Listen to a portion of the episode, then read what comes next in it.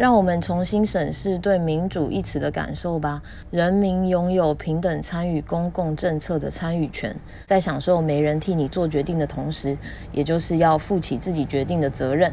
当我们可以决定事情的时候，请不要放弃自己的权利。当可以决定要吃什么时，也不会总叫别人替你决定，会把握机会，自己拿起手机查有什么好吃的想吃，好玩的想玩的吧。所以民主也是可以这样去思考。比方说，很在意吃，会去研究吃的；那在意平权，就去研究平权；大麻、能源、环保，就去研究。然后好康到相报，影响周遭的人。问我这样可以改变什么？至少你最爱吃的餐厅，你也会希望它生意兴隆，不要倒了以后再也吃不到吧？就这么简单。